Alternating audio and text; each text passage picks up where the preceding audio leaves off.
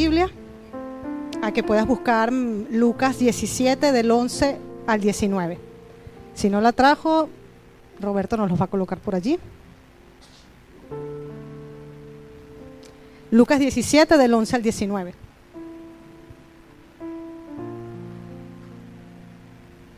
Ok, entonces dice así.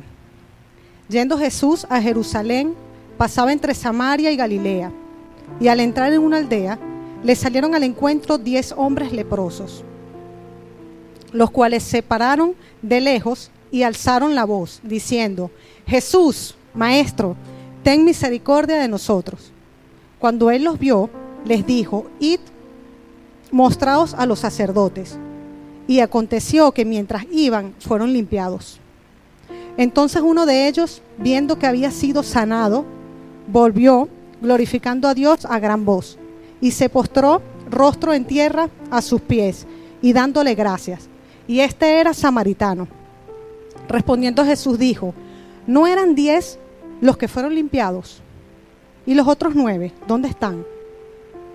No hubo quien volviese y diese gloria a Dios sino este extranjero.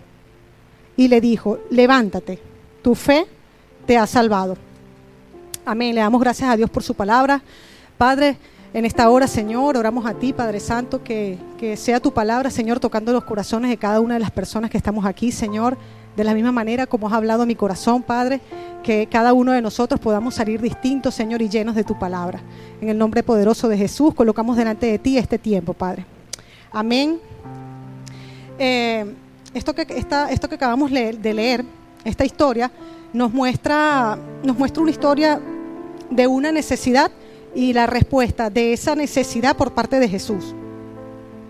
Al principio vemos la actitud de, estos días leprosos, que ellos deciden presentar esa necesidad a Jesús. Estas personas eh, tenían una necesidad de sanidad, eran, leprosos, tenían esta enfermedad. Una persona leprosa en la época, en su época, eran personas eh, totalmente rechazadas ellos tenían eh, que, como era una enfermedad altamente contagiosa, pues no se podían acercar a las, había una serie de normas que ellos tenían que cumplir, no se podían acercar a las personas, tenían que venir vestidos, había traído una imagen pero no, no, se veía, tenían que venir vestidos todos con unas túnicas negras y, siempre a lo lejos de, las personas, ¿no? Eran muy rechazadas hasta por sus familiares incluso. Eh, eran como zombies, ¿no? Las personas lo veían y pues se alejaban. Imagínense cómo, deben, cómo deberían sentirse esas personas en ese momento, porque ni, ni a tu familia, o sea, nadie podía estar cerca de ti. Y, cuando estudiaba esto me acordaba, me imagino que, claro, no tiene comparación, ¿no? Pero cuando, cuando pasó la primera ola del COVID, que tocó la primera salida a la calle, eh, a mí me pasó de que ibas por la calle con mascarilla y todo, y, si pasabas por al lado de alguien, las personas se te alejaban, ¿no? cuando la primer, cuando la primer permiso de salida, ¿no? Y yo no sé usted, pero eh, eh, te sentías mal. O sea, sentir ese rechazo de parte de otras personas eh, no era agradable. Pues imagínense estas personas que realmente estaban pasando por esta situación y que no, no tenían esperanza. Su única esperanza era Jesús. Y fue, y fue ciertamente lo que hicieron. Estos leprosos desde lejos, porque obviamente no se podían acercar, era, era, porque era una norma, como les dije antes, claman a Jesús misericordia y le dicen a Jesús, ten misericordia de nosotros le gritan, no, Jesús, ten misericordia de nosotros. Y Jesús no les preguntó nada. Vieron que cuando leímos Jesús no preguntó, porque él conocía cuál era la necesidad que ellos tenían, ya desde lo lejos. Y Jesús conoce nuestra necesidad también. Él conoce tu necesidad, conoce mi necesidad perfectamente, mejor que, mejor que nosotros mismos. Pero Él necesita que nosotros también nos acerquemos a Él con un corazón humilde y presentarle esa necesidad a Él, que Él está dispuesto a ayudarnos. Jesús no le preguntó nada, como les dije antes. Él les dice, id a los sacerdotes y que ellos digan si son sanados o no. En aquel tiempo, eh, los sacerdotes, aparte de sus funciones como sacerdotes, ellos tenían una función adicional que eran, ellos eran los que certificaban una enfermedad. Por ejemplo, hoy en día aquí en España, eh, necesitas, eh, estás enfermo, vas a tu médico de cabecera, él te entrega la hoja esta, el certificado, por si necesitas coger una baja o bueno, en aquel entonces eran los sacerdotes los que tenían esta potestad.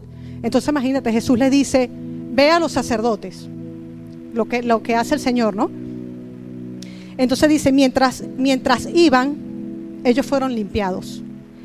Y los sacerdotes obviamente podían certificarles esa sanidad y, bueno, llevar una vida normal.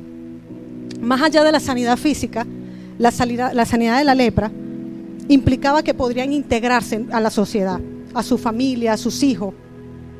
La misericordia de Dios les restituía completamente. Y la misericordia de Dios, así como a ellos, a nosotros también, nos restituye completamente. Y que lo que, lo que podemos ver, la actitud que podemos ver en, esta, en estos días leprosos eh, y que debemos copiar en nuestras vidas, ¿no? Lo primero, que ellos clamaron a Dios. Ellos tenían una, una necesidad y pues la trajeron al Maestro, la trajeron a Dios, con una, con una actitud de humildad. Cuando una persona está en una verdadera necesidad, tú haces o acudes a lo que sea. Cuando tú tienes una situación, haces lo que sea y lo que te digan. Eh, allá en Venezuela, por ejemplo, no, que tengo dolor de cabeza y no habían las... No, tómate una matica de acetaminofén. Bueno, lo que sea que te digan, usted va y lo hace, ¿cierto? Pero tenemos que tener cuidado con eso, de, que, de presentar nuestras necesidades, acudir a las personas correctas, primeramente entregárselo al Señor, como hicieron estos, estos diez leprosos. Ante el mandato de Jesús, esto es otra cosa bien interesante, ¿no? Ellos fueron obedientes. Ellos no se pusieron a reclamar cuando Jesús les dice, vayan a los sacerdotes. Ellos no se pusieron, pero maestro, ven acá, ¿y por qué no haces como a tal que, que con, con, solo tocarlo lo sanaste? O ¿por qué no haces como en, como Porque ellos, obviamente, para venir a clamar a Jesús, porque sabían de los milagros y prodigios que él podía hacer. Y de hecho lo podía hacer. Ellos simplemente obedecieron. Ellos no refutaron nada. Y, creo que a, muchos de nosotros nos pasa, ¿no? En, muchos momentos de nuestras vidas. Creemos que, porque el Señor actuó de una u otra manera en, la vida de, otra persona, eh, decimos, bueno, yo también. Y, resulta que, no es así. O sea, la, la misericordia, el amor de Dios o los planes de Dios son distintos para cada uno de nosotros. Son distintos y son perfectos de igual manera para cada uno de nosotros. Entonces, bueno, ellos no comienzan a discutir cómo se hacen las cosas, sino que obedecen y van camino a los sacerdotes. Ahora, hay en la Biblia otra historia de un leproso, donde el profeta Eliseo le dice que debe bañarse en el Jordán siete veces y sería sanado. Y vemos una actitud muy distinta, ¿no? Le invito a que, a que busques, porfa, eh, Segunda de Reyes 5.9. Vamos a ver la actitud de esta persona. Segunda de Reyes 5.9. Naamán fue con su carro y sus caballos y se detuvo a la puerta de la casa de Eliseo. Pero Eliseo envió un mensajero a que le dijera, ve y lávate siete veces en el río Jordán y tu cuerpo quedará limpio de lepra. Naamán, miren lo que pasó con Naamán. Naamán se enfureció y se fue diciendo, yo pensé que iba a salir a recibirme y que iba y que de pie iba a invocar el nombre del Señor su Dios y que luego iba a mover las manos sobre, la sobre mi parte enferma y que así me quitaría la lepra. ¿No son los ríos de Damasco, de Albaná y el Fartar mejores que todos los ríos de Israel? ¿No podría yo haber ido a lavarme en ellos y quedar limpio? Y muy enojado se fue de allí. Pero sus criados se acercaron a él y le dijeron, Señor, si el profeta te hubiese mandado a hacer algo difícil, ¿no lo, habría, ¿no lo habría hecho usted? Pues con mayor razón, si solo le ha dicho que vaya y se bañe, eh, pues obedezca. Lo estoy parafraseando un poco, ¿no? Y me detengo aquí un poco porque vemos la actitud de esos siervos, ¿no? Qué importante es rodearnos de personas que, que tengan, de personas conforme al corazón de Dios, de personas que, que tengan también ese temor de Dios en su corazón. Porque otra persona le fuera dicho, sí, es verdad, se pasó, porque no te limpió, vámonos, no hagas nada. No, al contrario, él, le dijo, no, ven acá, ¿qué te cuesta hacer eso? Ve y bañate. Y, qué importante, ¿no? Contar con, este tipo de, de personas. Luego en el versículo 14 dice, Naamán fue y se sumergió siete veces en el Jordán, fue obediente, según se lo había ordenado el profeta. ¿Y qué pasó? Y su carne se volvió como la de un jovencito y quedó limpio, recibió la sanidad. La obediencia siempre trae bendición, como se lo repetimos siempre a nuestros hijos, igual para nosotros, la obediencia siempre trae bendición. yo creo que, que, nosotros vemos esta historia de Namán y diríamos, ay, se pasó a Namán, mira cómo era. Pero yo creo que en muchísimas ocasiones eh, nosotros hemos actuado así. Por ejemplo, yo personalmente, eh, sobre, todo, sobre todo ante las circunstancias que no son buenas a, nuestros ojos, ¿no? Podemos actuar así. Recuerdo eh, hace dos años cuando, cuando diagnosticaron la, la enfermedad de Sara, de mi hija, de nuestra hija, que cuántas veces yo en, mi intimidad con el Señor hasta le, le, Dios mío, pero ¿por qué? ¿Qué hicimos mal? O sea, yo me ponía en esa, ¿sabes? A discutir con, así como lo hizo Namán, pero bueno, con otras palabras. Y, le doy gracias a Dios por, por la vida de mi esposo, que, que, en esto, porque estábamos en aislamiento, o sea, yo nada más lo podía ver a él y viceversa, ¿no? Porque no nos podíamos, eh, teníamos que evitar estar en contactos con otras personas por la situación de, de Sara. Eh, y, le doy gracias a Dios por la vida de él, porque siempre, cuando me veía, él ya, ya me conoce, obviamente, tenemos 14 años juntos, y él ya sabía y me empezaba a recordarme las promesas de Dios para nuestras vidas. Decía, mira, Dios es un Dios de amor, Dios no actúa así. Y cada vez que yo tenía esas luchas y esas peleas, él era como, como esos siervos de Naamán que, para ven acá. Y qué importante, ¿no? Yo sé que cada uno de los que estamos aquí eh, cerca tiene ese tipo de personas que te ayuden, que te impulsen. Y si no lo tienes, pues aquí habemos muchas personas que, que estamos para eso que en medio de tu necesidad, en medio de tu problema, tú nos puedes escribir y, sé que, de parte de Dios te van a dar una palabra de ánimo. Pero bueno, volviendo a la historia de los diez, vemos una actitud totalmente diferente. Eh, pero al final, estos, diez primeros, ajá, los diez reprosos, ellos reconocen su necesidad, como lo dijimos antes, deciden ir a Jesús, claman misericordia, creen lo que Jesús les dice obedecen, accionan, porque esto es importante también, ¿no? Que, la, aparte de obedecer, accionar, porque la fe, la fe, como se predicaba aquí semanas anteriores, eh, no es así de repente, ¿no? Tenemos que, accionar, tenemos que dar pasos de fe, porque la fe sigue en obra, es muerta. Entonces ellos hicieron esto, ellos caminaron en fe, creyeron y recibieron la sanidad. Para ir a hablar con el sacerdote, implicaba que, porque cuando Jesús les dice vayan al sacerdote, eso implicaba que tú tenías que creer que estaba sano, porque si tú no te podías acercar a nadie, no podías entrar a la ciudad, ¿cómo es eso? Imagínense el nivel, ¿no? Ellos tenían primeramente el nivel de fe de creerlo, yo lo creo, y luego caminar en base a esa palabra, caminar en base a esa, esa promesa que Dios les dio allí. Y es simplemente caminar en fe. Ellos lo hicieron y en el camino de la obediencia son sanados en el camino de la obediencia, nosotros vamos a recibir eso, eso que le estamos pidiendo al Señor. Pero debemos caminar, debemos accionar, hacer algo.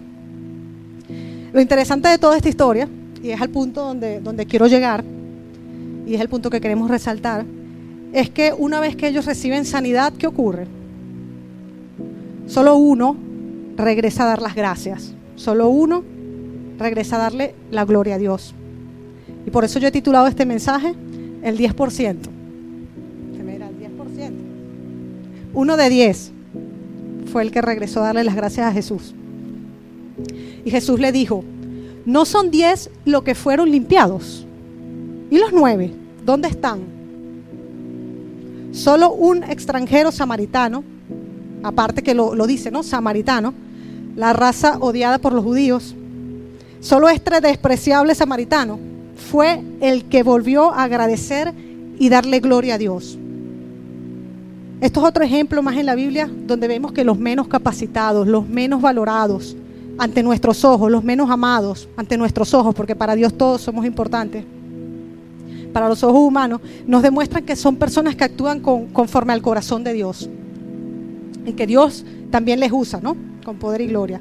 Pero ¿qué pasó con los otros nueve? ¿Qué creen que habrá pasado con esos otros nueve? Para dar gracias se requiere reconocer primeramente que tenías una necesidad. Y eso es lo que ocurre algunas veces. Que, mucha gente no, no da las gracias porque, claro, no has reconocido que tenías una necesidad. ¿Ustedes creen que los otros nueve que no volvieron, ellos no volvieron porque no estaban agradecidos? No sé si lo han pensado en algún momento o mejor dicho, vamos a voltear la pregunta porque no se entendió. Esos, esos nueve que no volvieron, ¿ustedes creen que esas personas no estaban agradecidas con la sanidad que recibieron? Yo creo que sí. Imagínense, la, vida les dio un giro de 360 grados. Yo creo que estaban agradecidos. Si antes no podían, o sea, tenían que estar a las afueras, eran zombies, ahorita podían trabajar, estar con su familia, recibir el amor, el cariño. Yo creo que sí estaban agradecidos. Pero a veces confundimos estos dos términos, ¿no? Confundimos el estar agradecidos, que estoy segura que sí lo estaban, con ser agradecido, que es que son dos palabras muy distintas. Hay muchas personas que están agradecidas, pero no son agradecidas. Suena medio trabalengua, ¿no? Pero son dos términos distintos. ¿Cómo es eso? Porque yo puedo estar agradecida con Dios porque Dios me bendijo, Dios me dio esto, eh, tengo salud, pero estoy siendo agradecida con Dios. Yo estoy dando por gracia eso que Él me ha dado a mí. O simplemente, bueno, estoy agradecido. Un ejemplo más claro, una persona puede decir, yo estoy muy agradecida con mis padres por lo que hicieron por mí, por la educación que me dieron, porque me cuidaron, lo que le venga a la mente. Pero ¿cuándo fue la última vez que le dijiste gracias? O que quizás le mandaste un mensajito y un detalle de agradecimiento, ¿no?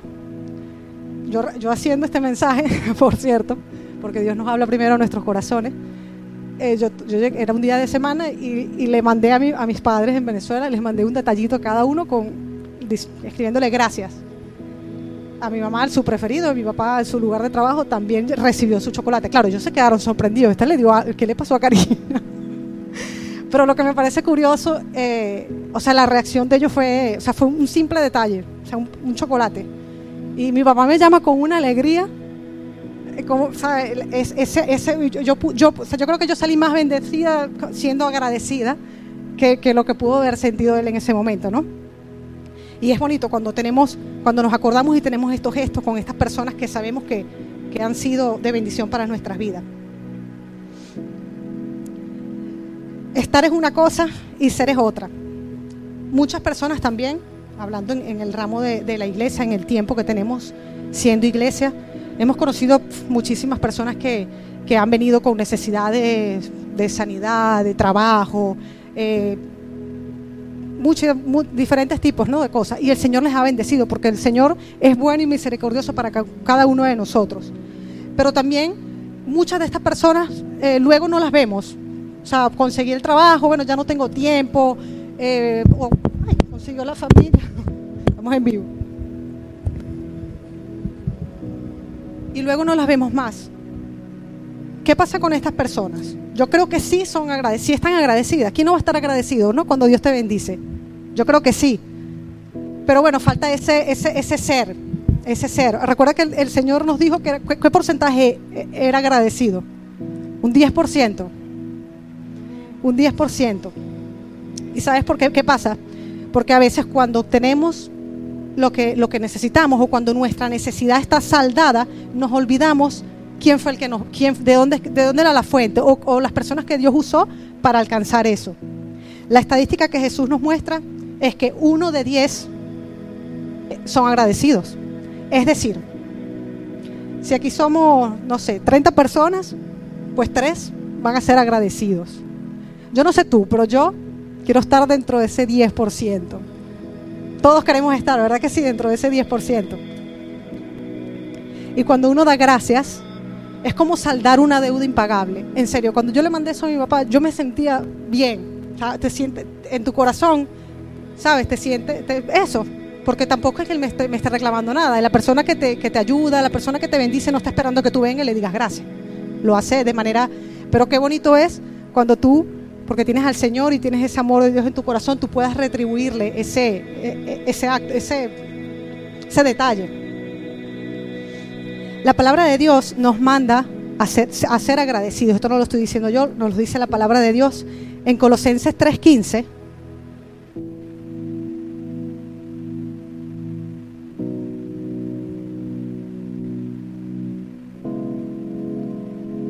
Colosenses 3:15 nos dice, y la paz de Dios gobierne en vuestros corazones y a la que asimismo fuisteis llamados en un solo cuerpo. ¿Y qué dice al final? Sed agradecidos. Repítalo todos. Y sed agradecidos. No dice y estar agradecidos. ¿Qué dice? Sed agradecidos. En Filipenses 4, del 6 al 7, nos dice, por nada estéis afanosos, sino que sean conocidas nuestras vuestras peticiones delante de Dios, en toda oración y ruego con acción de gracias. Y la paz de Dios, que sobrepasa todo entendimiento, guardará vuestros corazones y vuestros pensamientos en Cristo Jesús. Dice que presentemos nuestras oraciones al Señor con acciones de gracias, que es una acción de gracias, cuando oramos con acción de gracias. Cuando tú dice, presenta, nuestras, presenta tus peticiones con acciones de gracia. Vea la profundidad de lo que nos dice Dios aquí, ¿no? O sea, preséntame tu, necesidad. Pero también dame ya, la, porque Dios, Dios todo lo puede. O sea, dale gracias al Señor por eso que Él va a hacer ante esa necesidad. Porque somos, te doy gracias porque sé que no me dejarás desamparado. Gracias porque cuidas de mí. Y, que, que, también otra cosa interesante que vemos en estos, en estos dos versículos es que se vincula la palabra gracias con la, con la paz. Cuando hay suficiente gratitud en mi vida y yo, lo, y, yo lo, y yo lo manifiesto y yo soy agradecida, voy a tener paz, como lo leímos en la palabra. Y yo creo que por eso a veces vemos tantas personas amargadas, ¿verdad? Con una cara. Quizás es eso, ¿no? Quizás es que no están, no están siendo agradecidas, porque la palabra lo dice. Cuando somos agradecidos, vamos a tener paz. Y la paz de Dios, eso se refleja en la cara de cualquier persona cuando tú tienes paz. Y, pero también hay, hay, algo peor que de no mostrar el agradecimiento. Y es ser desagradecido, o sea, lo contrario, ¿no? Eso es peor aún. Es decir, alguien te hizo bien y tú pagas mal por bien. Dice el libro de Proverbios 17:13. Dice, el que da mal por bien no se apartará el mal de su casa. Mira lo fuerte, ¿no? De, esta palabra. Es decir, alguien que me ha hecho bien y yo devuelvo mal, yo soy desagradecido con esa persona. Nosotros como, como personas cristianas debemos estar agradecidos primeramente ante Dios por, por, cualquier circunstancia, por toda crisis, todo problema, porque dice la palabra de Dios que los hijos de Dios todas las cosas nos ayudan a bien. Entonces nosotros como hijos de Dios y conociendo su promesa, pues nos tenemos que agarrar de esto. Y, así la situación ante nuestros ojos no sea la más favorable, pues nada, como esto, caminar, caminar en obediencia, seguir creyéndole al Señor, que, en el camino él, lo hará. Ahora yo tengo otra pregunta, ¿de dónde vendrá la ingratitud? Yo le quiero pedir también a, a mi hermano Andrés si me puede acompañar aquí con el piano. ¿De dónde cree que, viene esa palabra? de, dónde vendrá la ingratitud? El, no ser, el no ser agradecido. La ingratitud viene de creer que tenemos el derecho a algo o sobre algo. Se los voy a repetir. La ingratitud en una persona viene de creer que tenemos el derecho a algo o sobre algo. Por ejemplo, con los ejemplos se entiende más fácil. Yo no le doy gracias a mis padres por el alimento, por la comida que, me dan o que me dieron, porque bueno, ese era su, ese era su, son mis padres y ellos estaban, o sea, ellos tienen que alimentarme, yo tengo derecho a que ellos me alimentaran. Pensar así, ¿no? O sea, pensar de que tú tienes el derecho a algo. Creemos que tenemos el derecho sobre las personas y a veces hasta sobre las circunstancias. Y para ir finalizando, quería contarles también eh, otro testimonio. En, hace dos años, sí, más o menos, sí, dos años, bueno, hablando de agradecimiento, le doy eh, las gracias siempre al Señor porque me permitió, hace dos años me permitió eh, ir a mi país, nosotros somos de, Venezuela, ir a mi país con, con, con, el más chiquito de, de, mis hijos, que allá no le conocían, para que lo conocieran. Entonces, bueno, fue un viaje de bendición, de los que tenemos a nuestra familia lejos y, tenemos, esa, esa, pues, tenemos esa bendición de ir, lo, certifican mis hermanos, pues uno se disfruta cada segundo y cada día. Bueno, pero cuando veníamos en el, en el, veníamos en el avión, venía con Mateo, eh, yo, eh, era un viaje de nueve horas, él viajaba en las piernas mías y nada, tenía un añito, un añito y medio, estaba súper inquieto. Entonces el niño, yo como viajábamos en la noche, creíamos nada, el niño va a dormir, va a estar tranquilo. Pues no, el niño es súper activo, no dejaba dormir a nadie, entonces caminaba, iba, venía y estaba en esas, ¿no? para completar, yo traía muchos videos eh, bajados en el móvil, calculando, bueno, ve unos videos, se duerme, yo en mis planes, ¿no? Bueno, resulta que no había para cargar, obviamente esta movida desde temprano te queda sin batería, ya, ya cuando me subí al avión no tenía batería. Y cuando veo había cargar, no había puerto USB para cargar. Y bueno, nada, toca los carritos, entonces le daba cinco, un ratico un carrito, un ratico el otro, el niño nada, caminaba, venía. Eh, en ese momento una de las una de las de la se me acerca, le, entramos en gracias, gracias a Dios por eso. Y se me acerca y me dice que también tiene un hijo de esa edad, que cómo tú viajas con ese niño sola, y no sé qué. Entonces, muy cariñosa, se me acercaba. Eh, le voy a traer, me trajo esta pasticho al niño. Cada rato me le traía cosas a, Mateo, pero Mateo como que se activaba más. Bueno, hasta le dio una alergia también, porque yo no llevaba ya que darle hasta unas galletas de almendra que tenía en la cartera y, les dio alergia, le causó una reacción alérgica hasta eso. Total, cuando ya llegamos cuatro horas de, vuelo, el niño activo, como que estábamos llegando, se me acerca esta chica y me dice, ven, acompáñame. Entonces, agarro mis cosas, agarro el bebé y la chica llega y me lleva, me lleva hasta, hasta la parte delantera del avión. Eh, me, lleva a primera clase. Entonces me dice, aquí tienes un puesto más cómodo para que estés con el niño y tienes para cargar. Ustedes tienen que haberse puesto, ¿no? Eso era como tres veces en donde yo estaba. Para que te acostaras. Bueno, es que iba a traer la foto y se me quedaron, porque hasta tomé fotos. Yo no me lo podía creer. Se podrá imaginar mi cara de agradecimiento. Yo, estaba, pero ya cansado. Y aparte que me daba vergüenza con. Porque el niño no dejaba dormir a nadie. En toda esa zona, fiesta. Entonces, cuando me pasan, el, mismo Mateo se acostaba así en, el, en la silla, porque donde estábamos iba en mis piernas, iban dos personas más aquí y aquí y entonces el niño sí acostado, no, no quería ni ver el video. O sea, me pasaron para que le pusiera los videos. Total que efectivamente pasaron cinco minutos, no sé, Mateo se durmió profundamente. Entonces, bueno, igual puse a cargar el teléfono, ¿no? Pero mi agradecimiento para con esa chica, ustedes no se imaginan, o sea, yo estaba, bueno, nada más en la cara que me tomé, que la foto que me tomé, en la cara que me, eh, lo decía todo. Pero bueno, me llama la atención que cuando estudié, eh, había muy pocas personas en esta área. Pero diagonal había una señora que ella tenía, no era exactamente la, o sea, tenía una actitud diferente, ¿no? Para con esta chica. Estaba como brava, como molesta. Yo no alcanzaba a escuchar porque, claro, en esa época usábamos mascarilla, no, no pude, dijéramos en Venezuela, no pude meter el chisme bien, ¿no? Pero lo que sí es cierto es que estaba molesta, no sé, algo no le estaba gustando, algo del servicio, no sé, porque no alcancé a escucharlo. Y, cuando escribí este mensaje me acordaba ¿no? de, esa situación, ese día de ese viaje. Y yo, y yo te quiero hacer una pregunta. ¿Cuál crees que es la, será la diferencia ¿no?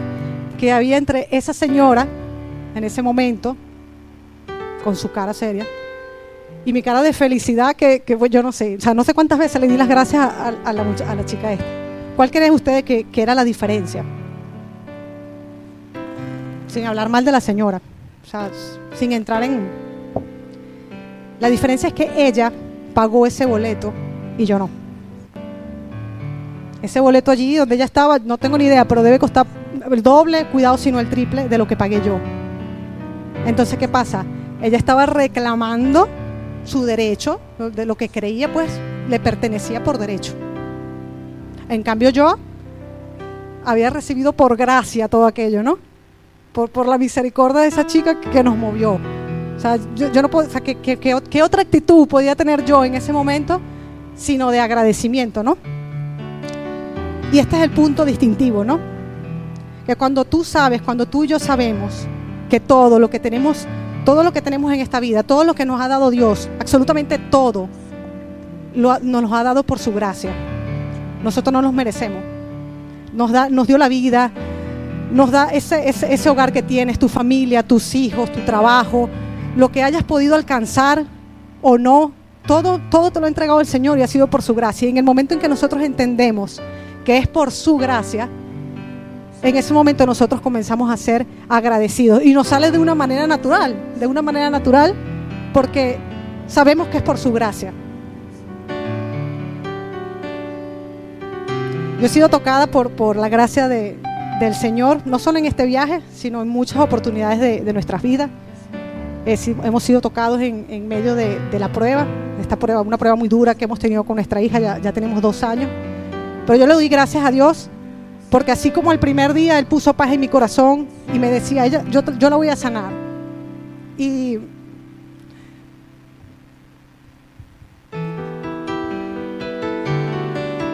Y así ha sido. Estamos esperando ya.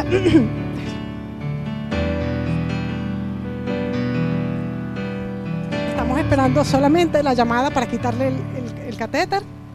Y ha sido, han sido dos años duros. Pero han sido dos años donde más que nunca hemos visto la bendición de Dios sobre nuestras vidas. Ahí está mi esposo, mi suegra, todos los que nos conocen. Que siempre hemos visto el respaldo de Dios. Desde que el día estaba bien oscuro hasta que salió el sol, Dios siempre ha estado allí.